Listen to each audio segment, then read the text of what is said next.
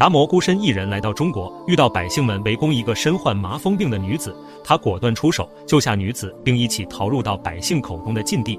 可女子还是被一个高僧抓住了，竟然让人在身上搜寻舍利子，见没有搜到，高僧摆起祭坛，准备活活烧死女子。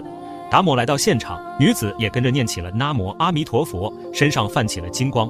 女子临死前请求让人给自己一杯清凉的水。达摩接过清水，让女子喝上了泛着蓝光的水。达摩问：“生死只在一瞬间，是否愿意回心转意？”女子似笑非笑地说：“生死已经由不得自己了。”就在即将被烧死的时候，一个蒙面的人就走了女子，却在女子的身上翻找东西。达摩赶走了蒙面人。原来半年前，女子在树林捡柴的时候，碰到一群人在打斗，女子救下受伤的老人，又帮老人抓药疗伤，没想到竟然被传染上了麻风病。老人临终前将舍利子留了下来。